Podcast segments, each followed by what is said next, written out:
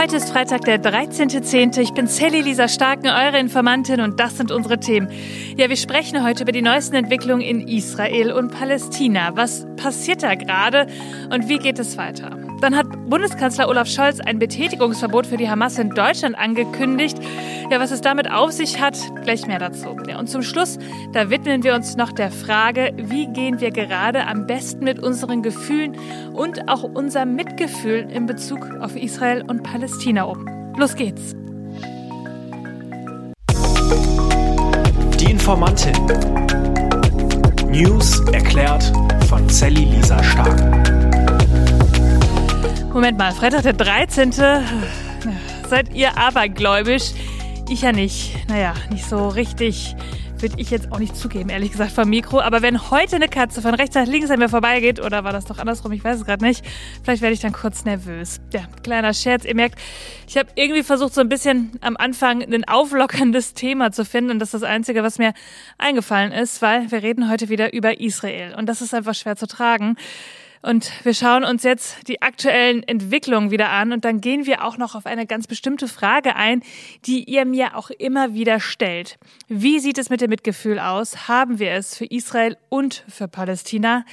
Wir starten mal. Das hat Bundeskanzler Olaf Scholz im Bundestag zu dem Thema gesagt. Unsere unmittelbare Sorge gilt heute den Kindern, Frauen und Männern, die in den Gazastreifen verschleppt wurden. Ihr Schicksal bewegt uns alle zutiefst. Wir befürchten, dass die Hamas sie in den nächsten Wochen weiter als menschliche Schutzschilde missbrauchen wird. Und wir arbeiten mit ganzer Kraft daran, dass alle Geiseln wieder freikommen, in enger Abstimmung mit Israel und natürlich mit der gebotenen Vertraulichkeit. Ja, so sieht's gerade vor Ort aus. Die über 100 Geiseln sind immer noch im Gazastreifen. Offiziell weiß man nicht viele über ihr Überleben. Ja, und wie es ihnen geht. Es ist so grausam und wirklich unvorstellbar. Israel bombardiert Gaza weiter stark. Es gibt keinen Strom. Keine Nahrungsmittel kommen mehr rein. Und gestern kam dann auch die zu erwartende Meldung, dass Gazas größtes Krankenhaus keine Menschen mehr aufnehmen kann. Ja, und ehrlich gesagt, auch wenn noch Betten frei wären, versorgt werden hätten die Menschen auf jeden Fall nicht, denn es fehlt auch an medizinischem Material. Israels Energieminister Israel Katz macht jetzt die Freilassung von Geiseln aus den Händen der militant-islamischen Hamas zur Bedingung für eine Grundversorgung der Bevölkerung im Gazastreifen mit Energie und Wasser.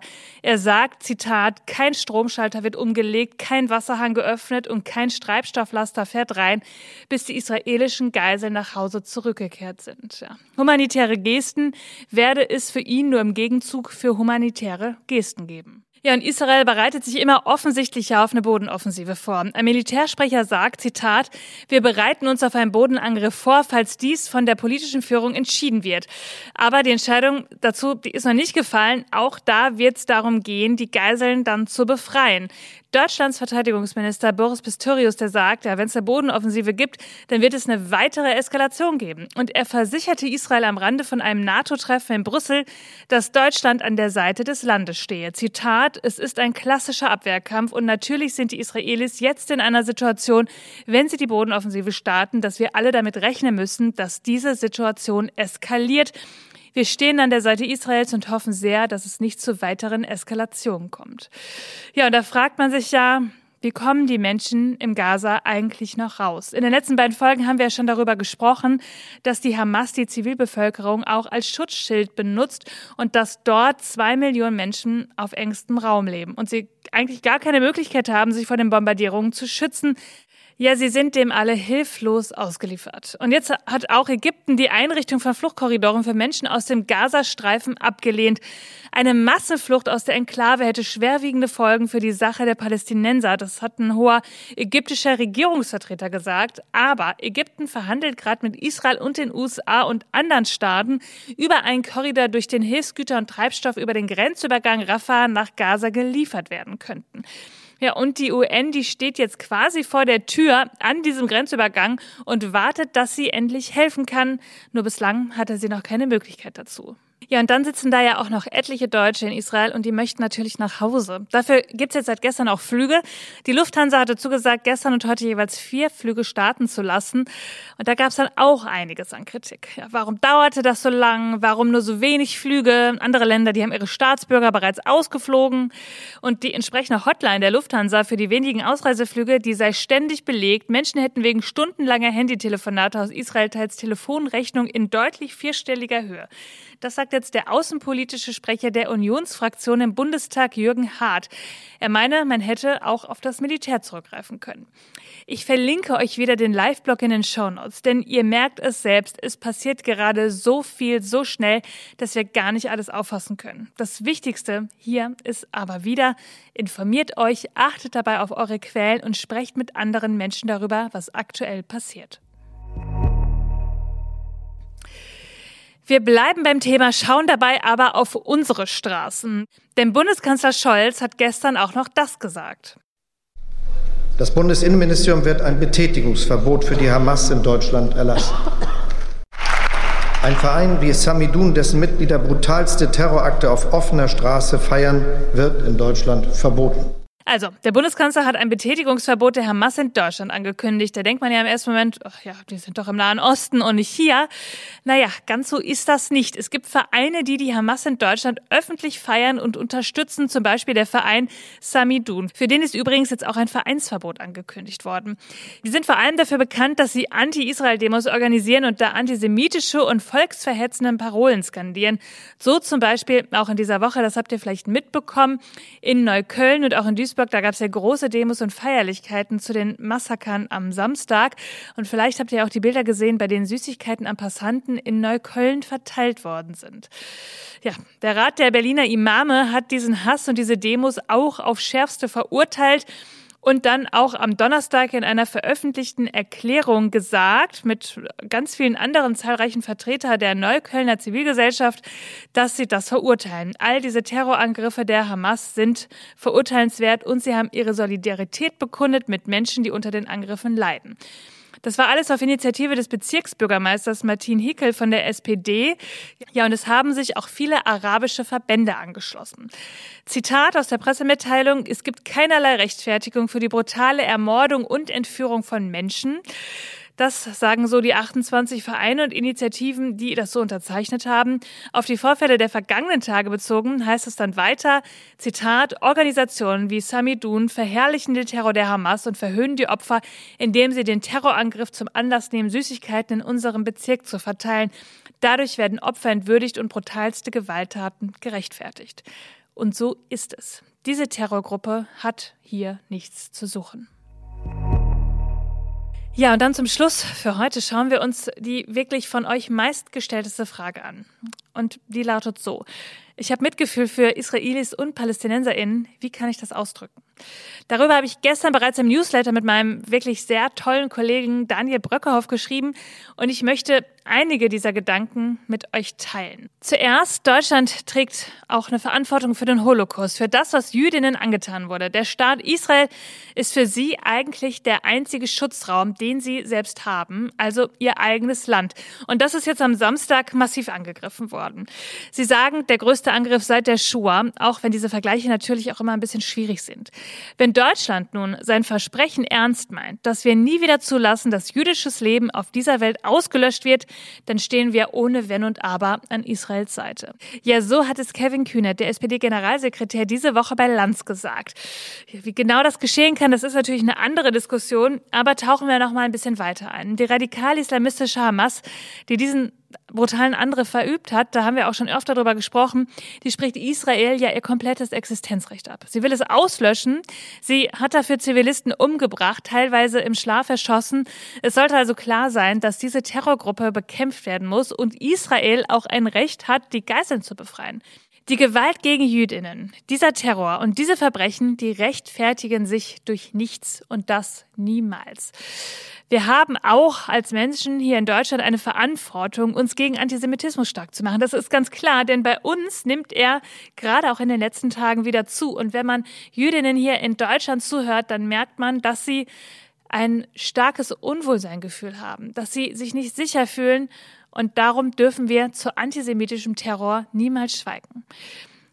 Jetzt kommt die Weiterführung dieses Gedanken. Denn wenn wir diese Verantwortung haben, spricht es uns das nicht ab, dass wir uns genauso für Forderungen für humanitäre Korridore im Gazastreife stark machen können. Dafür, dass Menschen Zugang zu Strom, Nahrung und natürlich auch Wasser haben. Wir müssen da auf die Einhaltung internationaler Menschenrechte und auch aufs Völkerrecht pochen. Auf eine Beendigung der Bombardierung der Zivilbevölkerung. Menschen in Gaza, die können nicht fliehen, die haben keinen Ausweg und die bekommen gerade auch kaum Hilfe. Und davor war es nicht viel anders, denn sie hatten noch nie wirklich Rechte oder Freiheiten in den letzten Jahren. Das Gebiet ist nach Definition des internationalen Rechts besetzt von Israel und auch unterdrückt und Israel kontrolliert das Küstenmeer, den Luftraum, die Währung, den Zugang vom Internet, die Ein- und Ausreise und auch Ein- und Ausfuhren, wie zum Beispiel von Nahrungsmitteln. Und 90 Prozent der Bevölkerung, die hatten schon vor der Bombardierung keinen Zugang zu Trinkwasser. Die Hamas sagt zu ihrem Terror, ja, den wir hier als menschenverachtend und barbarischen Angriff ansehen, sie nennen das palästinensischen Befreiungskampf. Nur wenn man sich das alles so anschaut, dann sieht man eigentlich, dass Freiheit da in mehreren Perspektiven ein absolutes Fremdwort ist. Die Hamas verbreitet nicht nur in Israel Angst und Schrecken, sondern eben auch in Gaza. Sie ignoriert komplett die Bedürfnisse der eigenen Bevölkerung, benutzt die Bevölkerung sogar als Schutzschild und kontrolliert auch ganz viel in dem Land, wie Verwaltung oder soziale Einrichtungen und Schulen. Und es wird auch kein Widerspruch geduldet. Es gibt keine Opposition. Die Hamas, die repräsentiert nicht die Gesamtheit der PalästinenserInnen, sondern eben den extremistischen Teil. Und es ist auch so, die israelische Regierungspolitik der letzten Jahre, die ist auch nicht ja irgendwie in Glanz zu betrachten. Zwei Millionen Menschen sind, man nennt es im größten Freiluftgefängnis der Welt eingesperrt. Es gibt illegale Siedlungen und das Militär hat das beschützt. Es gibt unter dem Label des Antiterrorkampfes Situationen, wo Minderjährige verhaftet worden sind, Menschen ohne Anklage festgehalten worden sind und das Militär mit scharfen Waffen auch auf Steine werfende Jugendliche geschossen hat.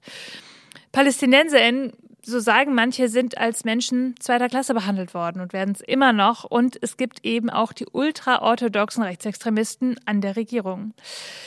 Der Israeli Alan Lee, und den hatten wir am Montag schon einmal in der Folge, der hat ja gesagt, was gerade passiert, passiert nicht einfach so. Mit der Unterdrückung und Besatzung kann es keinen Frieden geben. Keiner wird sicher sein, solange wir nicht in die andere Richtung gehen, in die Richtung, in der jeder gesehen wird. Und dann kommt eben zu dieser Situation auch noch hinzu, dass es eine komplette politische und militärische Macht, ja, Ungleichverteilung gibt. Eine Ungleichverteilung an Ressourcen. Und das alles führt uns eigentlich am Ende dieser Woche ja zu dem Paradox, zu diesem Gefühl, das wir auflösen wollen. Denn wie kann man dazu in der Lage sein, wenn man diese Gleichzeitigkeit nicht aushält? Und dabei, und das ist der große Punkt, den Daniel und ich hatten, ist doch diese Gleichzeitigkeit der Dinge eigentlich die Antwort. Und das lese ich euch kurz vor. Du kannst dein Mitgefühl für Israel ausdrücken. Wir stehen an der Seite aller Jüdinnen dieser Welt. Wir übernehmen Verantwortung. Wir stellen uns gegen die Terrorgruppe Hamas und ihre barbarischen Taten dort und überall. Wir stehen auf gegen Antisemitismus und Menschenhass.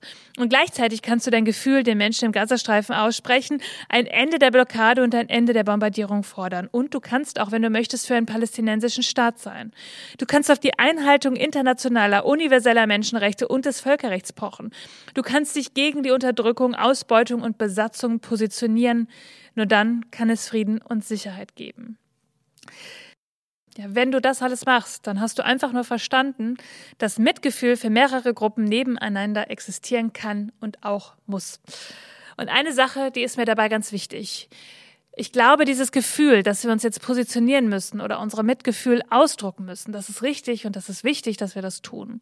Aber es zwingt euch keiner dazu. Es ist genauso in Ordnung, nichts zu sagen und dass man sich einfach weiter informiert. Denn Information, das ist das Wichtigste und darum machen wir auch diesen Podcast. Ihr Lieben, das war's schon wieder für diese Woche.